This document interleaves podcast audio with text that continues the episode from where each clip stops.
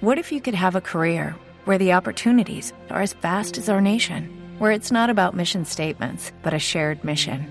At U.S. Customs and Border Protection, we go beyond to protect more than borders from ship to shore, air to ground. Cities to local communities, CBP agents and officers are keeping people safe.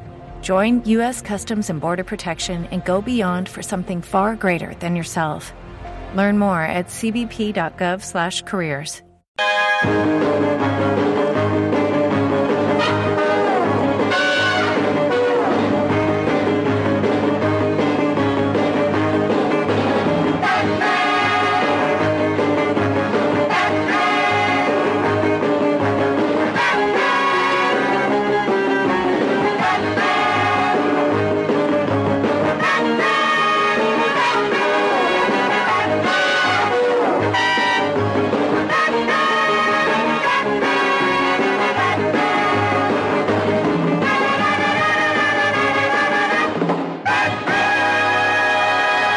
Bienvenidos una semana y un año más a Slamberland, la Tierra de los Sueños, donde cada semana hablamos de cómics, TVOs, novelas gráficas y sus adaptaciones, tanto cinéfilas como seriéfilas.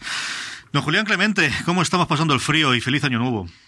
¿Qué tal? Igualmente, pues aquí un poco congelados, pero bueno, ¿qué se le va a hacer? Es lo que tiene. Eh, aquí pasando un poquito más de calor, porque aquí estamos un poquito mejor. Don John Rovira, ¿cómo estamos? Muy bien, muy bien, aquí, comenzando el año. Don José Bravo, bien, ¿qué tal la entrada de año? ¿Ya recuperado? Sí, recuperado de la enfermedad, o sea que comenzando bien el año.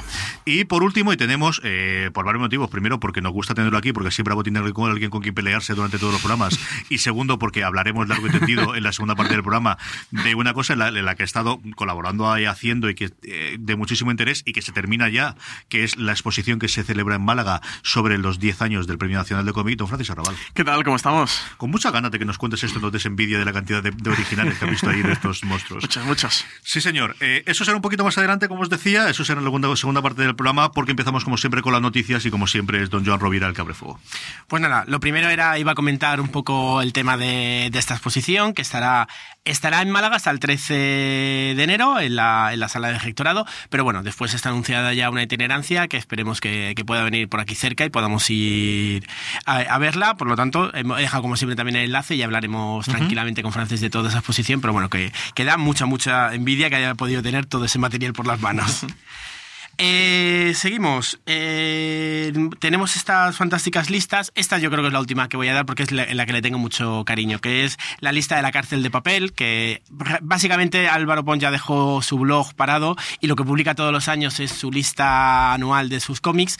Y en la parte esa nostálgica de cuando no había casi información, él era el que ponía sus listas y dónde íbamos a recibir. Luego, por supuesto, como todas estas listas, vienen los gustos y, te puede gustar o no, pero esta sí que me apetecía anunciarla porque la de Álvaro de las históricas desde ese, ese blog que, que, fue referencia cuando no existían tantas cosas donde buscar. Entonces, esta, dicho, esta lista sí que la tengo que, publicar. Esto es como lo que hace Fincher también todos los años de poner toda la, la dieta de, de, lo que ha visto durante el año, ¿no? ¿Es eh, Fincher el que lo hace o quién lo que hace esto? Hay, hay uno de los directores famosos de, de, Hollywood que todos los años tiene un post en el que cuenta ya no las películas que ha visto, mm. sino absolutamente día por día toda la mm. cosa cultural que ha visto, oído, disfrutado. Y yo juraría que es Fincher. Sé es, no sé es. Yo juraría que es Fincher. Y, no me acuerdo qué es lo que ponía este año, pero siempre descubre dos o tres cosas curiosas, especialmente de películas indie, que, que, que, aparecen por allí, ¿no? Más cosas, John. Pues ha muerto Cinnamon Hilde, que es la modelo que se modelo tema gótico también en, eh, que es la que sirvió de ejemplo para esa muerte de, Neil Gaiman, dibujada por Mike Drainberg, como se diga, en estas cosas. Eh, nada, pues un personaje muy característico que, que la historia, eh, Neil Gaiman no tenía esa idea, tenía otro, otro referente, pero le, le mandó un dibujo en su momento el dibujante con esa referencia y Neil Gaiman se quedó encantado y es un poco esa imagen que tenemos. Pues por lo tanto, pues nada, lamentar estas, eh, estas muertes como siempre y en este caso pues una referencia de, de cómic. Eh, más cositas. E igual que se ha hecho con Corto Maltés, parece que para 2018 tendremos un Blueberry. para el Blueberry lo tenemos por Joan Safar y Christophe Blaine, autores franceses. La verdad es que muchas ganitas de que se esté recuperando estos personajes y esperemos que, que respetando, pero bueno, hay que a veces olvidarse de ese respeto tanto que tenemos por las grandes obras de, en este caso de Jean Giraud, de, Moebius. Entonces, a ver qué queda una cosita. La verdad es que son dos artistas que creo que pueden podrá quedar una cosa muy, muy bonita y, yo me alegro que igual que con Corto Maltés están haciendo cosas interesantes y no, no hay que por qué compararlas con lo clásico, ¿no? sino seguir disfrutando esto, de estos personajes. Eh, más cositas. Esta, esta es para Bravo y con la excusa de que están dibujadas. Eh, porque no tiene nada que ver con cómic, lo admito, pero he visto unas cartas del tarot de Twin Peaks y he dicho, pues voy a hablar de, de ellas y nada, como, como están todas dibujitas, yo creo que te van a encantar. Sí, sí, sí, claro, sí, vi tu noticia, y la, lo busqué y ya están, están Y ya se ha pedido. ¿no? Está en camino. Está en Están camino. encargadas. Perfecto. Y nada, un poco relacionando con la, con la primera noticia, he encontrado un artículo bastante interesante sobre esa entrada del cómic en los museos, que yo personalmente cada semana suelo buscar alguna de esas referencias. Es verdad que se basa sobre todo eh, lo que ha sido que, que- que se entre al Prado, al IBAM o al Reina Sofía. Hace un poquillo de repaso de, de desde cuándo se, se empezaron. En Francia fue el primero que apostó por meter un poco el cómic en los museos, en Estados Unidos, en Nueva York también. Hace un poco de referencia en España de lo que se está haciendo de esas exposiciones, tanto en salones como en museos más pequeños. Pero bueno, es un repaso interesante de, de que por fin se está, y además con la na- naturalidad, porque además habla el artículo de cómo en, el momento en que ya no entra solo relacionado con, como en principio entra siempre el cómic relacionado con algún otro arte, sino ya empieza a entrar como cómic y con todo su peso cultural. Y ya está por hoy. Muy bien, os había dicho Fincher y no es Soderbergh, pero además es día a día, todo lo- por ejemplo, el lunes, tal película, el miércoles, el, el día 3 de enero, vio cinco episodios de The Thick of It, el día tal, tal, tal, tal. y aparece como curiosidad que el remake, secuela, como queráis, eh, Oceans 8, la que está protagonizada por todas las mujeres, la he visto ya nueve veces. y está, está curiosa la lista, de verdad, es una cosa bastante... Os pondré el enlace en las show notes, justo, justo ahí en medio para que la podáis ver, porque es una cosa bastante chula Eso de poder ver. Solo podría hacerlo alguien tan tarado mentalmente como Steven Soderbergh. Cosas. Tengo mucha curiosidad por ver Mosaic, ¿eh? A ver qué lo dicen Sí, con, sí, con pinta esto, muy interesante. Con el formato Porque de... aquí lo vamos a ver sin app. Sí, así sin aplicación. Y mira que estuve tentado de, de- de verla, pero a ver con, con la parte lineal. No, José Bravo, ¿qué tenemos? Pues voy a comenzar con una noticia de las más chulas que podemos hablar este año y es que Kendrick Lamar se va a encargar de la banda sonora de Black Panther. Porque Black Panther ya no es Pantera Negra, ¿no? Aquí ya es Black Panther directamente, no sé cómo está el tema. Bueno, pues eh, Kendrick Lamar, para los que no, no lo conozcáis, él viene del mundo del hip hop y demás y yo creo que se puede decir que es uno de los músicos más importantes de la última década. Cualquier disco de los últimos que ha sacado lo podéis encontrar, si no en el número uno, entre los tres primeros del mejor disco del año. Y ya no solamente estoy hablando de marcándolo en el, en el mundo del hip hop, sino en el, en el mundo de la música en general. Yo soy un enganchado a Kendrick Lamar, a mí me encanta ese tipo. Creo que de, a día de hoy en- ya en el mundo del hip hop no tiene, no tiene, o sea, no tiene rival. Tampoco es que haya mucho rival ahora mismo, está la cosa un poco chunga.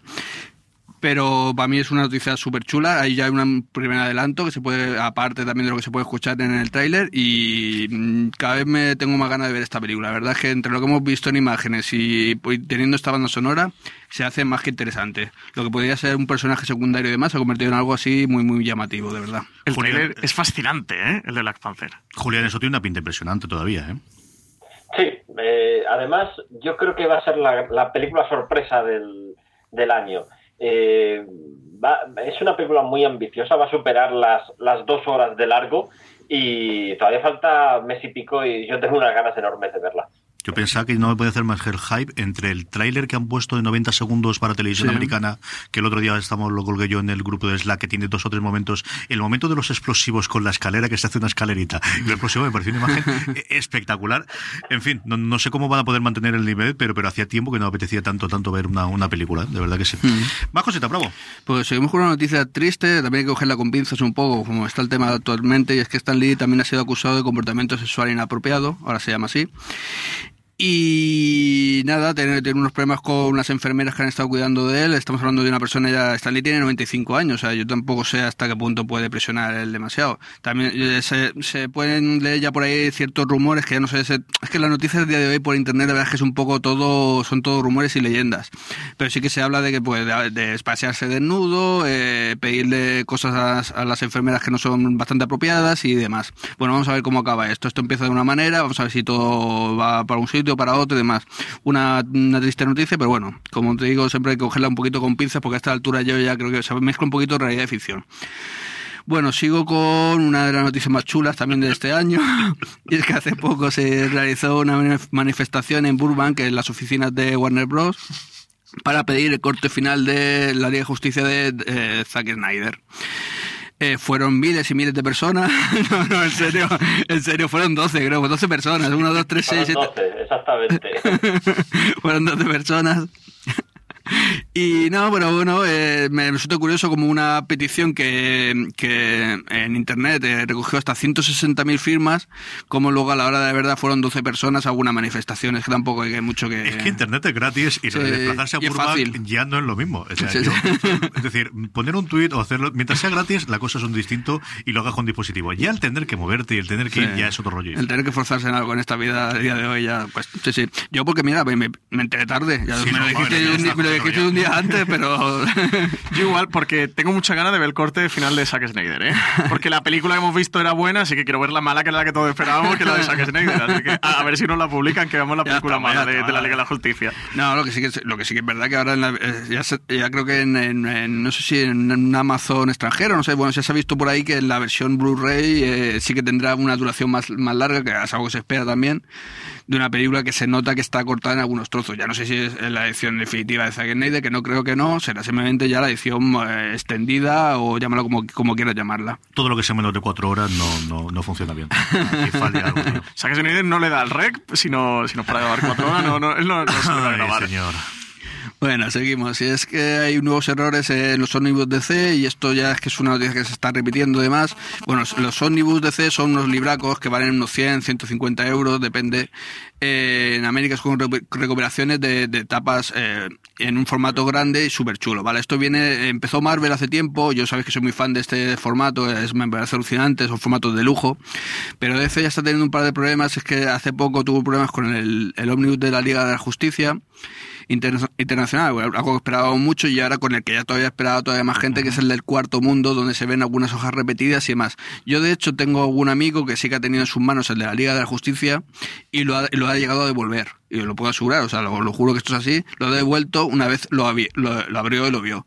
Dice que habían incluso algunos números escaneados, pero escaneados malamente. O sea, como que hago yo una foto y lo pongo No y... Sí, sí, bastante. Pero que a mí lo que me dio a entender, o sea, y es una persona que tengo bastante confianza y que creo lo que, lo que me dice, era, yo no lo he visto directamente, pero que era, eso era lamentable. Que tú, eh, también estamos hablando, claro, es que esto no es un fallo en un cómic de 3 euros, estamos Sí. hablando de, eso, de libros de 100, 150 euros, donde estás pidiendo cierta calidad. Y de hecho, yo por lo menos, te- sabéis que tengo una biblioteca de, de, de Omnibus de Marvel y son todos una auténtica maravilla. O es que son una obra de arte, o es, es un alucine. Para mí es una biblioteca, es, un, es casi la Biblia.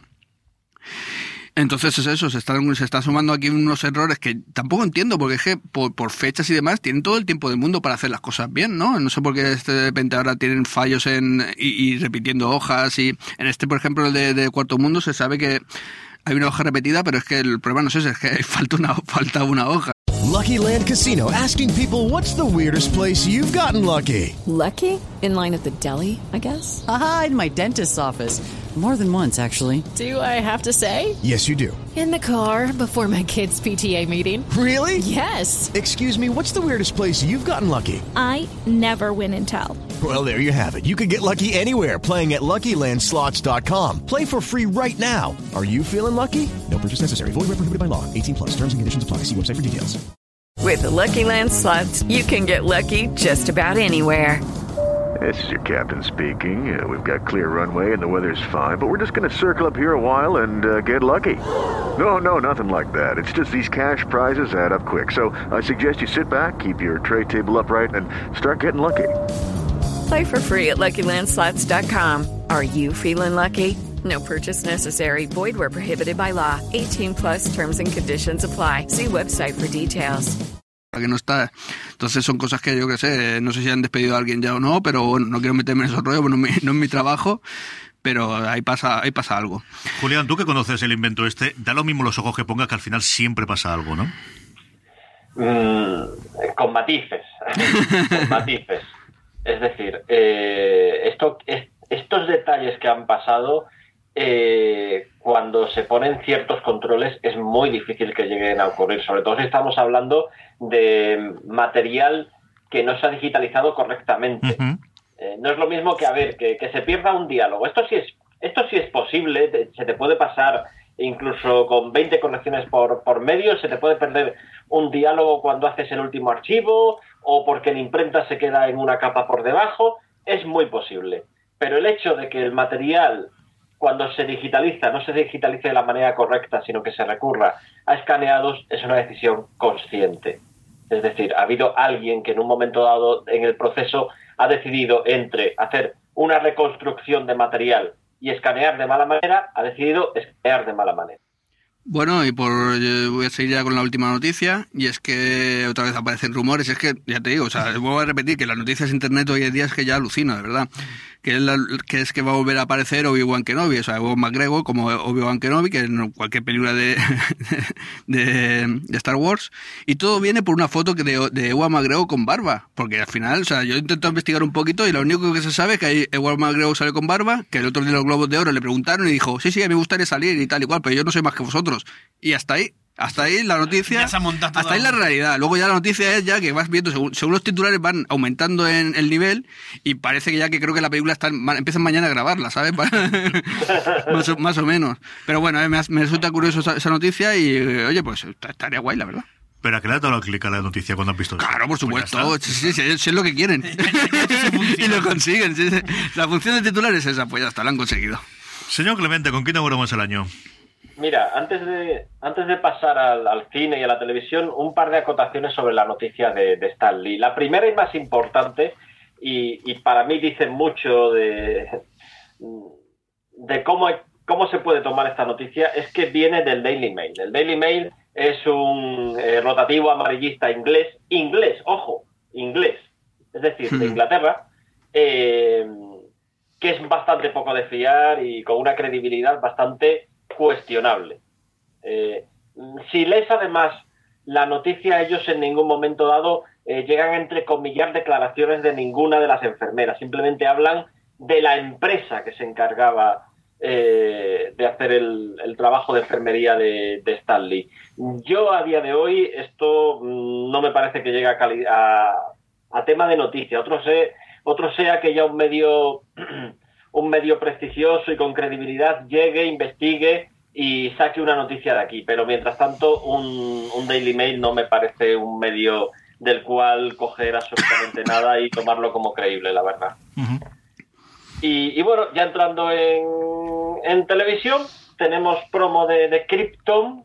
El estreno es inminente, como quien dice, es el 21 de marzo. Y la verdad es que a mí me parece una cosa un poco rara porque tiene un toque juvenil, así a los CW, pero a la vez se mezclan conceptos de Krypton, el, el Krypton helado de, de Richard Donner toda la vida y el que hemos visto en las pelis de Zack Snyder. Y luego está Adam Strange por ahí, que viene del, del futuro. A mí la verdad es que me ha parecido una mezcla un poco rara y no me acaba de no me acaba de oler bien. No sé cómo lo veis vosotros. A mí no me gustó desde el primer tráiler. En el último te cuentan qué es lo que van a intentar hacer, que es cómo sé utilizar la saga de Superman y como decías tú venían del futuro y decirle alguien quiere acabar con el planeta porque en el futuro tu bisnieto o tu nieto creo que le dice al, abuelo de Karel eh, será alguien muy importante, será el mayor eh, bueno, será el mayor eh, superhéroe del, del planeta y por eso vienen para acá a mí no me acaba de matar. Dicho eso, bueno, pues eh, yo que sé, a mí también me recuerda mucho al trailer de los 100 en su momento que no me atrajo nada y luego la serie ha seguido un giro bastante coherente. Yo creo que todo lo que sea salirse de la estela de Superman será una cosa favorable, aunque entiendo que necesiten meter a Superman con calzado como sea para intentar vender un poquito la serie, pero no me da ninguna garantía. Francis, ¿sabemos dónde se estrena esto aquí? ¿Quién la había comprado? por ahora eh, no lo ha dicho nadie, ¿no? Creo que por ahora no se sabe, es de CW, puede que llegará a HBO, que es la que últimamente, se ha hecho con los derechos de CW. No, no, Porque la otra es sci Ah, la tiene ya confirmada Sci-Fi. Bueno, es quien tiene Arru, es quien tiene parte. No sabe que lo tiene confirmado Sci-Fi. Igual la trae aquí Sci-Fi, pero no siempre se, se concreta estas cosas. ¿eh? No seguro, Julián? ¿La han confirmado que lo tiene Sci-Fi? en Estados Unidos. Ah, en Estados, Unidos. Ah, vale, vale, vale. vale. De hecho, a mí me recordaba el trailer, me recordó Z. Yo no sé si es que tengo mi paranoia con Sci-Fi, pero me recordó a Galáctica, tío. Muchas cosas en algunas imágenes. El trailer, oscuro. ¿eh? Sí, el tono no sé, oscurito, así como serio y demás, con peleas internas que parecían ahí con un rollo político y demás, no sé, me, me, me, vino, me vino esa imagen, ¿sabes? Un poco de galáctica. Siendo sci-fi puede que viniera sci-fi España, pero no lo sé por el tema de derechos si la cogerá alguna plataforma de vídeo bajo demanda. Hablaremos de ella seguro cuando se estrena, Julián. Pues muy bien, otra cosita. Lindsay Lohan, que quiere ser Batgirl en la película de John Bueno, lo dejó caer en su Twitter así, oye, hacedme un retweet si queréis que yo sea Batgirl.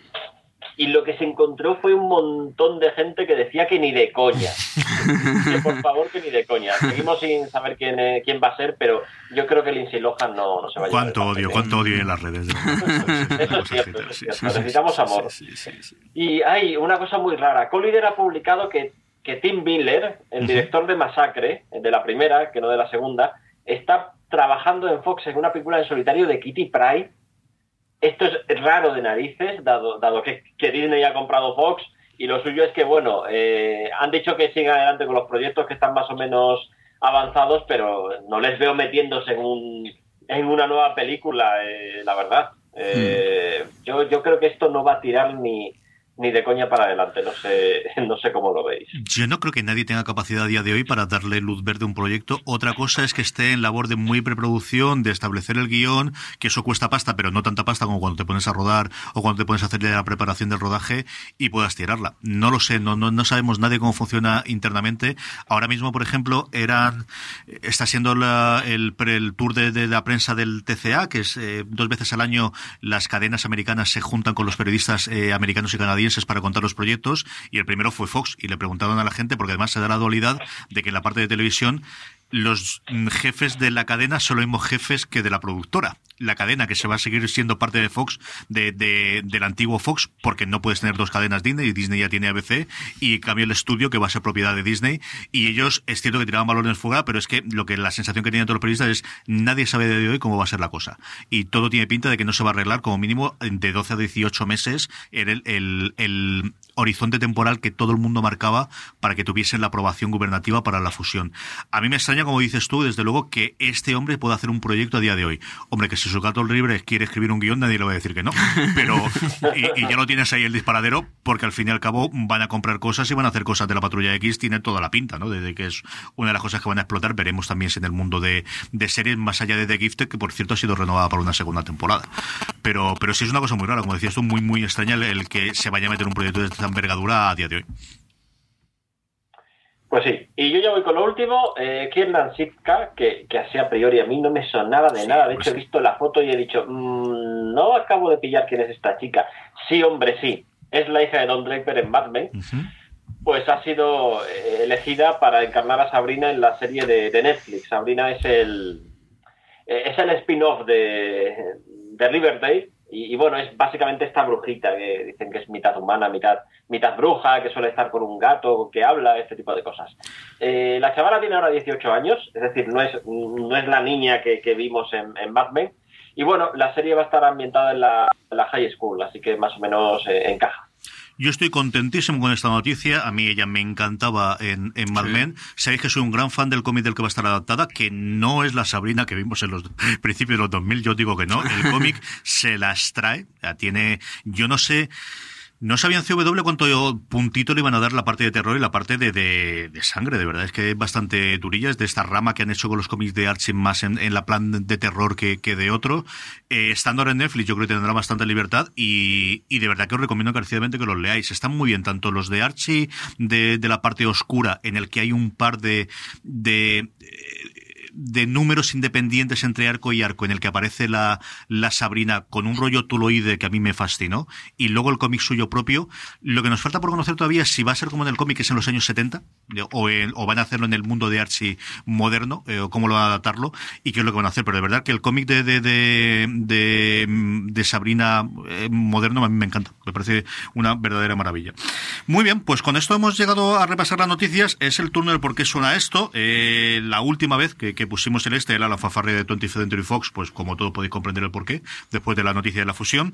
Esta semana es don Julián Clemente el que, eh, el que se encarga de ello. Eh, lo ponemos aquí, la semana que viene os revelaremos por qué. Todos aquellos que queráis, eh, que querráis saberlo, contándolo en Twitter, diciéndolo en Facebook o como siempre en nuestro grupo de Telegram, telegram.me barra FM, que allí podéis hablar con un montón de gente de cómic durante toda la semana. Este es el por qué suena esto de esta semana.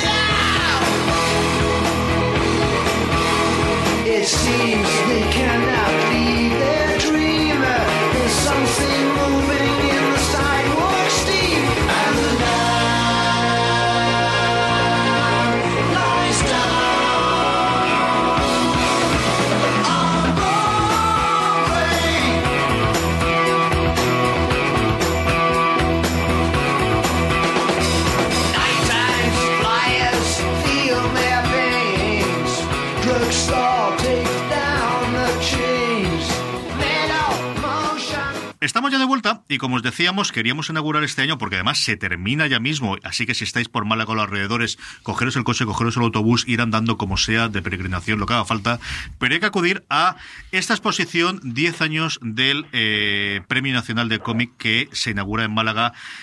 Francis, cuéntanos un poquito cómo surge la idea de esto, cómo se ha ido desarrollando y... Lucky Land Casino, asking people what's the weirdest place you've gotten lucky. Lucky? In line at the deli, I guess? Aha, in my dentist's office. More than once, actually. Do I have to say? Yes, you do. In the car before my kids' PTA meeting. Really? Yes. Excuse me, what's the weirdest place you've gotten lucky? I never win and tell. Well, there you have it. You can get lucky anywhere playing at LuckyLandSlots.com. Play for free right now. Are you feeling lucky? No purchase necessary. Void where prohibited by law. 18 plus. Terms and conditions apply. See website for details. O'Reilly Auto Parts puede ayudarte a encontrar un taller mecánico cerca de ti. Para más información, llama a tu tienda O'Reilly Auto Parts o visita oreillyauto.com.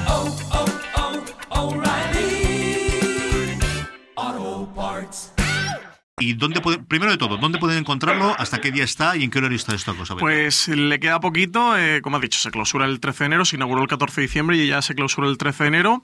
Sí que la exposición que, que- que partió de la Fundación General de la Universidad de Málaga, en la Universidad de Málaga y el Ministerio, el Ministerio es quien se va a hacer cargo por ahora, lo de la itinerancia no se están definiendo a qué sitios van sí que recorrerá varios puntos de la geografía española e incluso eh, no han llegado a comentar que hay una posibilidad que, que la exposición vaya a Perú. ¿eh? O sea que, que sí que, a través de la labor del Ministerio de Cultura que hace internacionalmente por, difuso- eh, por difundir la cultura española, eh, parece que, va a salir fuera del, del país. Así que todos los que nos estén escuchando, que no dé tiempo a llegar a ver la Málaga, pues a ver si tienen suerte y va a su ciudad o, o va cerquita. Por hablar un poquito del origen de la exposición, eh, tú me puedes contar mucha de ella, CJ, porque para, para ser honesto, Esto que hay que ser honesto esto en la vida, eh, la idea, idea, idea realmente fue, fue tuya. Todo surgió porque mm, la Fundación General de la Universidad de Málaga en el 2017 hacia el 20, celebraban el 20 aniversario, estaban probando un, un calendario de actividades bastante potente y bueno, me llamaron para ver si qué me parecía lo que habían programado y si les podía aportar alguna idea. Le-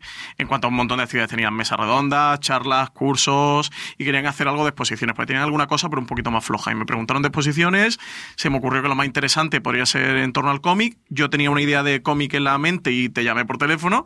Y quien realmente me dio la idea de, de que se fuera sobre el Premio Nacional del Cómic fuiste, fuiste tú. Así que, que la idea realmente fue tuya, CJ. Pero lo mío fue una chorrada, que fue simplemente mirar cuántos premios se habían dado. Se habían dado 10 y dije, leche, son 10, ¿por qué no lo haces? Qué número tan perfecto para hacer una exposición. La idea se salen a, a cuarto y mitad y no cuesta absolutamente nada. Lo complicado es cómo encaráis el. Una vez que ya tenéis, bueno, vamos a ver esto y no parece mala idea del todo, ¿cómo encaráis el trabajo a partir de ahí? ¿Cuánto plazo teníais para hacerlo? Y, y cómo ha funcionado la parte inicial. Pues yo el proyecto, después de hablar contigo eso, mi idea inicial era poner un poquito el valor, el, eh, esta un poquito edad dorada que, que se está viendo en el cómic español los últimos años, que hay muchísimos autores, novelas de mucho más nivel, que se empiezan a publicar en Francia, que se publican incluso en Japón o en Corea, que llegan a Estados Unidos, de dibujantes, de guionistas que, que están trabajando por todo el mundo. Eh, cuando nos planteamos esta idea, yo la comenté, eh, a ellos les pareció fantástica, les presenté un proyecto, quizás eso fuera, pues no recuerdo si sería diciembre ya, enero del diciembre de 2016, enero de 2017, ahora mismo la memoria me falla, el proyecto estuvo dando vueltas y se afianzó en torno a febrero, ya en marzo se tomó la decisión que la exposición iba adelante y casi que desde marzo hemos estado trabajando hasta noviembre que se inauguraba. Es una exposición que se ha hecho con muchísimo tiempo, que en el momento que teníamos la idea eh, sí que tuvimos claro que, había que llamar al Ministerio de Cultura y, y que ellos participaran en la exposición porque al final son los que dan el, el premio y la exposición partía de una otra institución pública como era la Universidad de Málaga y la Fundación General de la Universidad y prácticamente se ha estado trabajando todo este tiempo. Sí que es verdad que, que hemos trabajado con mucho plazo, entonces bueno, ha sido una exposición que se ha llevado muy tranquila. Yo que estoy acostumbrado a esto al periodismo y en otras exposiciones que todo se hace a última hora y se va corriendo, esta se ha tenido mucho tiempo, se ha planteado con mucho tiempo. Lo primero que hicimos cuando el Ministerio le dio el ok y le pareció una idea fantástica, que ellos nos comentaron que, que sí que habían barajado algún proyecto, pero que ninguno le había convencido y que, que habían desechado un poco la idea y cuando llegó lo nuestro dijeron, pues es la oportunidad y la ocasión perfecta para hacerlo. Lo primero fue contactar a los autores, presentarle el proyecto para tener su beneplácito y su, su colaboración. Sí que decir que, que, el, que los 10 y luego 11 con la incorporación de Raiko Pulido cuando en octubre se dio el, undécimo premio nacional del cómic, ha sido fantástico trabajar, todos se ofrecieron en, en todo lo que nos hiciera falta, nos han, se han volcado, nos han dado todos los originales, nos dieron material adicional que, que se puede ver en vitrinas como libretas de trabajo, archivación documental original. El trabajo en ello ha sido, que, que, además ha sido la parte que yo más me, me, he encargado personalmente de llevar, todo el contacto con los autores y seleccionar qué, qué páginas estaban y, qué originales estaban en la exposición. Ha sido un trabajo muy gratificante, de las cosas más bonitas que profesionalmente he podido, he podido hacer y sí que estamos muy agradecidos con todos ellos. Y bueno, luego se, la otra parte más importante fue coordinar todo el catálogo, que sí se encargó Pepo Pérez con Gerardo Vilches, que ha sido la persona que, que ha hecho las entrevistas a todos los autores. Y luego el diseño expositivo que que, que, también lo hizo otra persona, eh, lo hizo Carlos Miranda, de, profesor de, Bellas Artes allí en Málaga. El diseño y el catálogo es una verdadera preciosidad. O sea, yo tengo la suerte de que Francis me trajo un catálogo de allí y hemos visto las fotos de la cosa y yo estoy viendo ahora cómo me da tiempo a llegar. Creo que va a estar complicado al final con esas puñeteras navidades. Repartiré más catálogos para que pones la Merlán. ¿eh? Pasa que me tienen que llegar, repartiré más. perfecto, perfecto. La última pregunta, y ya, ya cedo a mi compañero de mesa y a, y a Julián eh, desde Madrid para que, que, te hagan más preguntas. Eh, cuenta un poquito qué se ha encontrado la gente allí cuando llega, ¿no? Que al final siempre hablamos de, de, lo que nos interesa, pero hay que vender bien el dónde está la cosa, qué es lo que se encuentra. Nosotros como hemos visto la foto, pero cuéntanos, conforme entras en la puerta, ¿qué te vas a encontrar? La exposición está en el rectorado de la Universidad de Málaga, que está en, en pleno centro, en un edificio histórico que es eh, una preciosidad. La exposición, lo primero que te encuentras, bueno, es una introducción a lo que es el Premio Nacional del Cómic, en qué año nació, cómo nació, bajo qué contexto y, y qué estilo ha ido llevando el premio. Lo primero que hay conforme entras a derecha, porque es una sala serpenteante, hace una, especie de S. Eh, son cada, cada, autor eh, o cada dos autores, si han sido eh, dibujante y guionista, se ha dedicado a un panel completo, un panel con, con un texto dedicado a, a, su obra y a su trayectoria. Y luego en torno a unos 15 originales ahí de, de cada autor, entre 10 y 15 originales. El primero que hay justo cuando entras es, es Paco Roca y bueno, ya va siguiendo autor por autor, como digo, son 11, desde eh, Max, si no recuerdo mal, que fue el primero que lo ganó en 2007, hasta este 2017 que ha ganado Raiko Pulido, que, que ha sido la última incorporación con, con Lamia, que es también un cómic fantástico. Y bueno, va siguiendo autor por autor las, las obras. No tiene ningún diseño raro, sino es ir autor por autor, eh, repasando un poquito lo que ha sido todo lo que hay son originales, excepto en algunos bocetos o tratamientos de páginas. Sí que lo hemos puesto al lado en un, una copia digital en la máxima calidad que hemos podido eh, para que la gente pudiera comparar eh, desde el trabajo previo al resultado final de cómo queda en el cómic, pero el resto de todas las tintas y, y todos son, son originales eh, y que es la parte más bonita, ¿no? De poder ver trazos, poder ver la, las pinturas y luego también hemos querido dedicar algunas partes, sí que hay páginas de guion, eh, para que no, no, dejar de lado que muchas veces las exposiciones de cómic, al final, al ser un arte tan, tan visual, tan gráfica, se, nos centramos en, en las viñetas y nos olvidamos un poquito del guion. Sí que hay páginas de guion en la vitrina y también hemos marcado algunas cositas de guion para, para un poco que estuvieran en el contraste y, y, no dejar de lado esa parte de la exposición. Julián, que siempre te dejo el último a preguntar a ti y además en esto tú tienes cierta experiencia, lo mismo que ha estado Francis, pregúntale alguna cosita, anda. Pues mira, yo voy a ser un poco capullín, y precisamente Uy. porque tengo una cierta experiencia. Ay, de todos, ¿cuál ha sido el más complejo? Y luego, una vez los tienes ya puestos, ¿cuál es tu favorito? Que sinvergüenza, Julia. no mojarme demasiado. Eh, tengo que decir que ha sido fantástico trabajar con todos. Esto es como cuando va a una rueda de prensa de una película que, que todos los del reparto están encantados con otro. Eh, ha sido bastante fácil trabajar con todo el mundo. Sí que hay algunos autores que por el tipo de trabajo, como están metidos en la industria, era más compleja la comunicación, tardaban más en contestarte los mails, era más difícil de coordinar, pero lo que es perfectamente comprensible. Con, con, Paco Roca, por ejemplo, pues era todo muy complejo. Él tiene un asistente que, que es que le ayude, que le lleva todos sus temas. Pero vaya, eh, la persona que era Pablo, quien estaba asistente, muy amable y ha trabajado nosotros a tope. Por Guarnido y Canales, pues también era muy difícil. Además, con, con Canales nos pilló que estaba en plena promoción en Bélgica con, con Ecuatoria, con el con el cómic de, de, Corto Maltés y, y, Guarnido nos pilló que estaba en Londres también de promoción. Bueno, pues nos han pillado cosas concretas de, oye, estoy muy liado con esto. Con Miguel Ancho Prado también nos pilló, pues que le pilló... Hay, hay parte de, de, la exposición que se estaba terminando de definir, que nos pilló en los meses más o menos de verano. Pues alguno de, oye, eh, nos, nos pasó con que- con Max de que se iba de vacaciones, dijo, oye, es que en este mes y medio no voy a estar en casa y tal, eh, ¿qué hago? Le dije, oye, no se puede dejar nadie y tal, no sé qué dice, oye, mira, vamos a hacer una cosa, me voy a tal sitio de vacaciones, creo que era eh, en Mallorca, no, no recuerdo dónde, eh, me llevo los originales conmigo y se, se llevó el pobre un portfolio con todos los originales y donde estaba de vacaciones le teníamos que mandar el transportista, al final se hizo tarde y tuvo que el pobre volver con lo original y al final lo recogió en su casa. Bueno, han pasado anécdotas de ese tipo que ellos creo que no recordarán con tanto cariño como nosotros, porque por- sí, sí que tuvieron algún entuerto de, de, de ese tipo. Pero bueno, bueno, detalles así. Y yo mis favoritos, pero por algo previo a la exposición de que sí me había leído todos los, los premios y sí que me gustan mucho. A mí me gusta mucho, me parecen todos fantásticos, creo que son todos premios muy merecidos. A mí personalmente, algo como muy personal, me gustan mucho las meninas de, de Javier Olivares y Santiago García. Y Santiago García, un guionista, me encanta. Y Javier Olivares, es que su dibujo en la menina me, parece fascinante. Además, me gusta mucho toda la historia de la pintura y de Velázquez y algo muy fácil. Y me gusta también mucho Black Sad por el, el dibujo de Black Sad es que resulta fascinante. Los originales, de verdad, que tenéis que verlo. O sea, la pintura de los originales, el trabajo de. De, de Canales es fantástico. Y, y a mí la historia que, que construyen, esa historia de, de cine noir, siempre me ha gustado mucho en, en el cine. Entonces, sí que son dos de los que más me gustan. Luego, el arte de volar de, de Alta Riva y King, pues me parece también. Para allá, a interesante. decir los 11. Claro, es que, es que me gustan todos mucho. Es que la mía, hasta la mía de Raiko Pulido, que es el último, veo eh, creo que es un cómic imprescindible. Conoceré yo a ti. Tanto bien. Doña Rovira.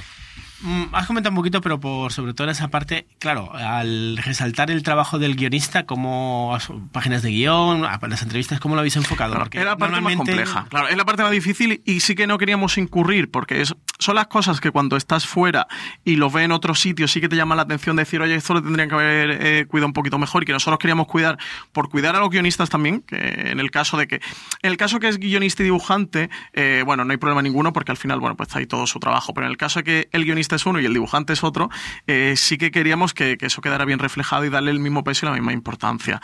Eh, en el catálogo están las entrevistas se han hecho a los dos por igual, o sea que, ahí no hay problema ninguno. En la exposición, como os comento, hay dos cosas que, que creo que, que sí que pueden cubrir ese vacío que, a lo mejor queda en otras exposiciones y que queríamos tener cuidado. Por un lado, que en cada panel hay unas sillas que además han diseñado especialmente para la exposición con, el, con la obra original, donde si estás viendo los, los originales, puedes sentarte a leer el cómic y sí puedes, ahí puedes apreciar la obra completa, eh, guion y, y dibujo. Y luego eh, tenemos un par de vitrinas con material adicional, ahí hemos puesto partes de guiones y sí que se han, se han enmarcado algunas cositas con guion dentro del- de, los, de los paneles. ¿Y qué original te has llevado a casa? Pues no me voy a llevar ninguno, desgraciadamente. Sí que eh, a uno de los autores le, le hice un- una broma. por, eh, claro, porque hubo que hacer la tasación del seguro. Esto, esto ya es muy interno contarlo. ¿eh? No sé si me van a pegar un- una penalización. No estás ahí, tú mismo. Hubo que pedir, eh, pues claro, la- las valoraciones de las obras para hacer tasaciones de seguro. Y sí que me he quedado con una cosa por ahí que, que- que, de momento no me llega el dinero, pero hay cosas que están a muy buen precio. ¿eh? No sé, aquí Bravo que es muy coleccionista. hay cosas que están a un precio demasiado, demasiado bueno. Así que el día que tenga dinero le, le escribiré un email a alguno. no sé si va a ocurrir dentro de mucho tiempo, pero le pegaré un toque a alguno. No, José Bravo. Pues nada, para terminar, quería preguntarte primero eh, hasta qué fecha la podemos ver en Málaga, que has dicho. El 13 de enero. Y eh, a partir de eso, eh, ¿tenéis pensado en llevarla a, cualquier, a otro sitio? ¿Tenéis alguna idea ya? ¿Se puede saber algo si la vais a mover? Sitios concretos no hay ninguno, sí que sé que hay varias personas que han preguntado por ella, algunas más cercanas en este podcast. Sí, algunos ya hemos mandado el mail para decir, cuando queráis, aquí podrá estar. Sí, el- la intención del ministerio, del nuestra intención y la que le comunicamos al ministerio es, oye, no queremos que la exposición se quede mala, queremos que la exposición itine- itinere. Y, y la intención del ministerio, la respuesta fue, nosotros también queremos que la exposición no se quede mala, que la exposición itinere. A partir de ahora, lo que hagan cuando salga de Málaga ya no es, ya nosotros no seguiremos trabajando en ella, ya es responsabilidad del ministerio, así que depende de ellos, de las ofertas que, o petición, mejor dicho, que le lleguen y como ellos consideren que, que es mejor que se vaya moviendo. Yo espero que sí, porque ha sido una exposición que ha costado mucho trabajo levantar, mucho trabajo realizar. eh, creo que, que había que poner en valor ese Premio Nacional del Cómic, darle mayor difusión, darle mayor popularidad. aún más a las obras que, ya son muy populares y famosas. Y bueno, la idea es que sí que, que itinere, espero que sí, ¿eh? que, que esté al menos dos, tres, cuatro años itinerando. Una última pregunta. Eh, la, la, exposición está acompañada también por presentaciones y encuentros uh -huh. con autores. ¿Puedes comentar un poquito? Pues sí, cómo... justo hoy día que estamos grabando, miércoles 10 de enero, eh, esta tarde en la sala del rectorado de la Universidad de Málaga, hay una charla sobre el. Se llama Dibujando Premios Nacionales del Cómic con, con Paco Roca y creo que era con. Ahora me falla la memoria, porque yo, como no podía estar. no lo recuerdo, es que hablamos con todos los autores para hacer charlas. Hizo una para la inauguración de la exposición eh, con Javier Olivares y con Max. Eh, se hizo otra mitad de la exposición con King y con Alta Arriba, que es así que puede estar con ellos, que además eran. Eh, son dos personas fantásticas y yo con, con Quintelo era como un honor porque me parece una institución y es historia del cómic en, en España y Alta Arriba sabe tantísimo el mundo del cómic que, es un placer hablar con él. Y como digo, el 10 de enero estaba, estaba Paco Roca ahí, no sé si lo tenéis por ahí. Lo miro yo por, solo por internet, no, no recuerdo, sé que Paco Roca está. Eh, pero es, otra de las cosas que queríamos hacer, acercar a, a, los autores, primero porque ellos vieran su propia exposición, porque al final la exposición es más suya que, que de nadie, y segundo, por bueno, poder acercar al público malagueño a los autores que no se hacen tantas charlas en Málaga sobre cómic, de hecho se hacen poquísimas. Uh -huh. Muy bien, pues Julián, ¿tienes alguna cosita más o vamos con las recomendaciones? Pues nada, yo lo único, muchísimo, muchísimo éxito con esta exposición, que la verdad es que me da mucha envidia porque no me puedo acercar ahora por Málaga, pero tengo unas ganas enormes de verlas, así que espero que muy, muy pronto llegue por Madrid. Perfecto, pues don... estáis todos mirando los móviles, así que Francis, ¿tienes tú la recomendación o te dejo después? pues estaba mirando justo lo de la charla. Sí, don Joe Rovira, dale la recomendación y pasamos después un poquito después a Francis. Eh, bien, no sé si lo recomendé, pero como he hablado antes de esa, de esa cárcel de papel, pues volveré a recomendar el libro que, que el año pasado se publicó, bueno, no, el año pasado no, en 2016, que ya estamos en el 2018, esa revelación de muchos de los artículos que hizo Álvaro Pons de, de la cárcel de papel, entonces es un libro que, que sigo recomendando porque además permite mucho, como esa parte mía de, de, historiador que a veces me toca sacar, de la evolución de, del cómic durante mucho tiempo, de los medios, de, de, la información de los cómics que los medios. Entonces, es un libro que recomiendo. Y, y, otra recomendación que tenía, que es uno de estos libros de, estas navidades, eh, que me he leído, el de eh, Ready Player One. ¿Te ha gustado? Me, eh, me, ha parecido bastante entretenido. No es un libraco, a ver, pero a ver, es muy nostálgico, están jugando con nosotros y con, nuestro, y con nuestra nostalgia, pero me ha parecido bastante entretenido. No esto. Y las referencias me han encantado. O sea, eh, es muy de videojuegos, que yo nunca he sido tanto de videojuegos, pero tiene su parte de cómic, tiene sus referencias a, a, los cómics, tiene sus referencias al cine, donde ahí sí que me han cogido muchos aspectos y hay un par que, que me han cogido, que cuando lo lea y lo puedo comentar, ahí sí que me he sentido. Y me ha parecido muy, muy entretenido. O sea, jugando mucho con, con, la nostalgia, a la gente que esté en los videojuegos le, le gustará. Bravo, que está con la realidad virtual.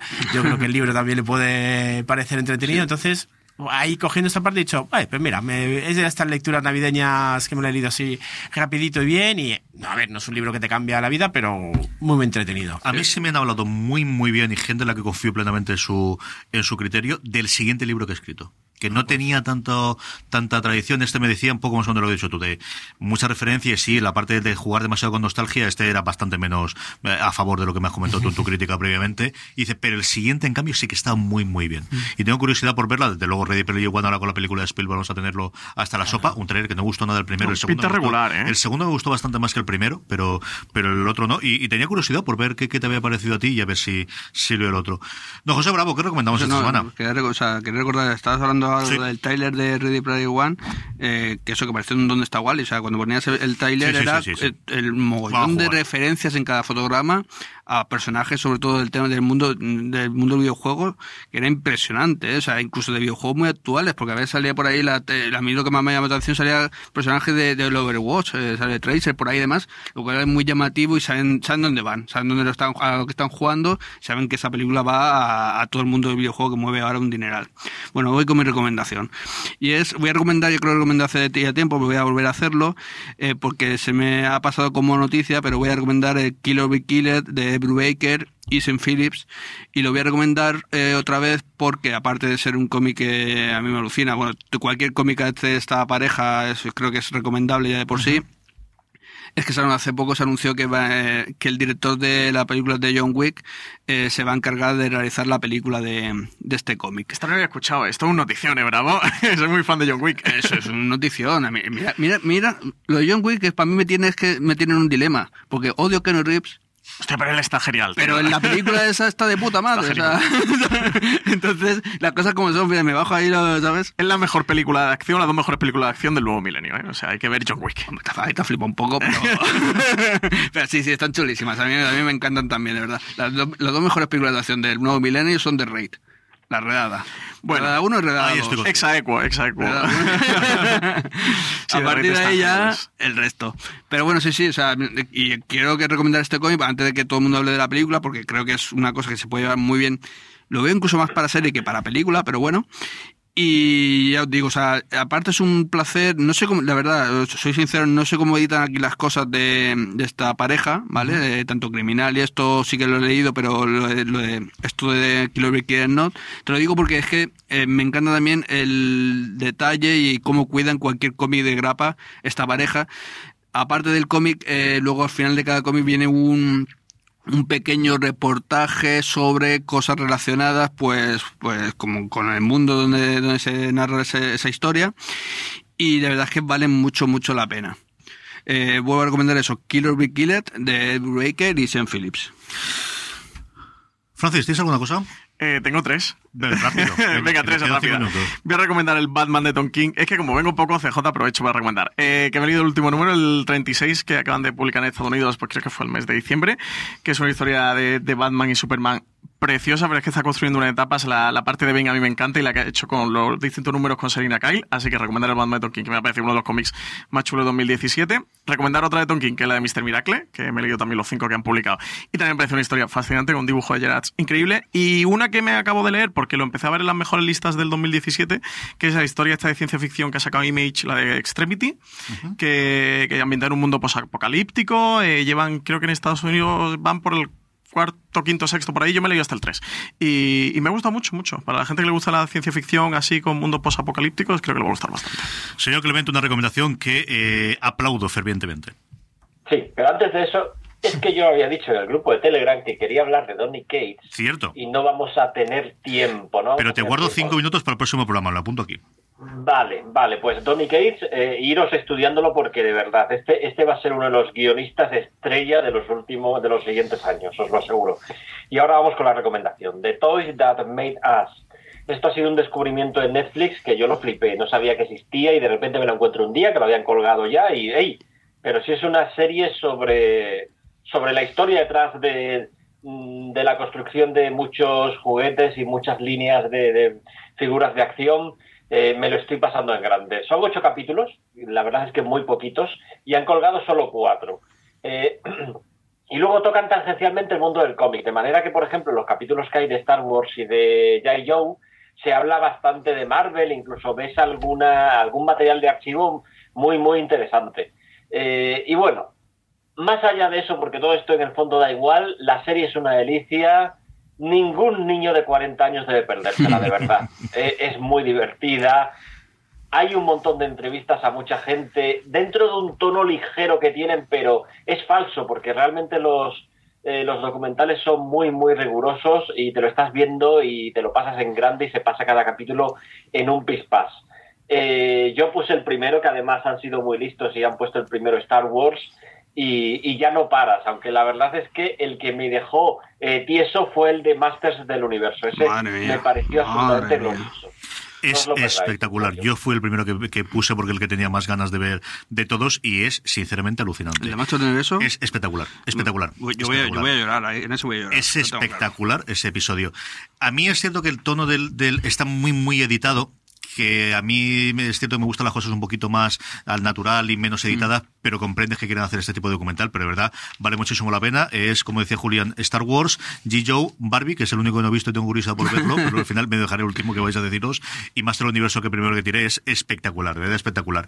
Y siguiendo la línea de documentales de televisión, el otro día, trasteando por Hulu, estas cosas que hago yo, hay una serie documental de la PBS americana, la televisión pública americana, que se llama Pioneros de la Televisión. Y tiene cosas, pues eso, de gente de los años 50, 60, muy en blanco y negro. Y en la cuarta temporada tenían una cosa sobre superhéroes. Que dije, leche, esto la quiero recomendar, pero siempre es muy complicado ver cómo lo consigues. Bueno, pues da la puñetera casualidad de que está en la página web de la PBS, se puede ver gratis, tiene subtítulos, eso sí, en inglés, y se puede ver, y es un repaso fundamentalmente al Batman de los 60, a Wonder Woman, a el gran héroe americano y al Superman de los 50-60, con un montón de entrevistas exclusivas a los intérpretes. De hecho, el protagonista del gran héroe americano lo pudieron entrevistar unas semanas antes de que falleciese.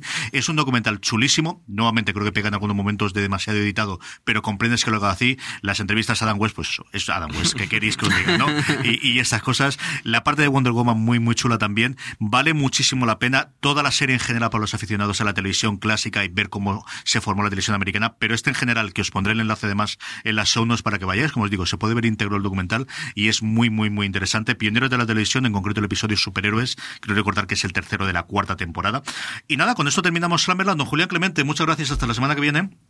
Venga, hasta la semana que viene. Don José Bravo, don Joan Rovira y especialmente a don Francis Arrabal, que ha venido aquí a hablarnos de la exposición esta magnífica que tiene en Málaga, nada, hasta dentro de un par de días.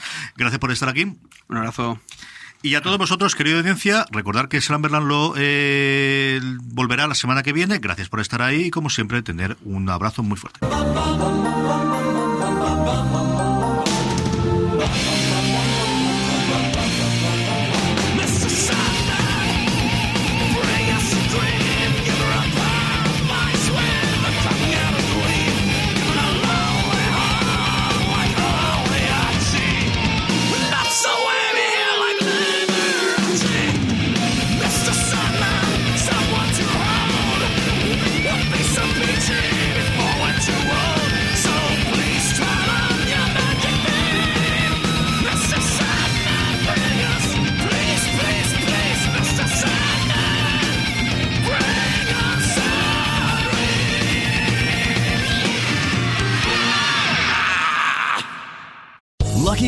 Casino asking people what's the weirdest place you've gotten lucky? Lucky? In line at the deli, I guess? Aha, in my dentist's office.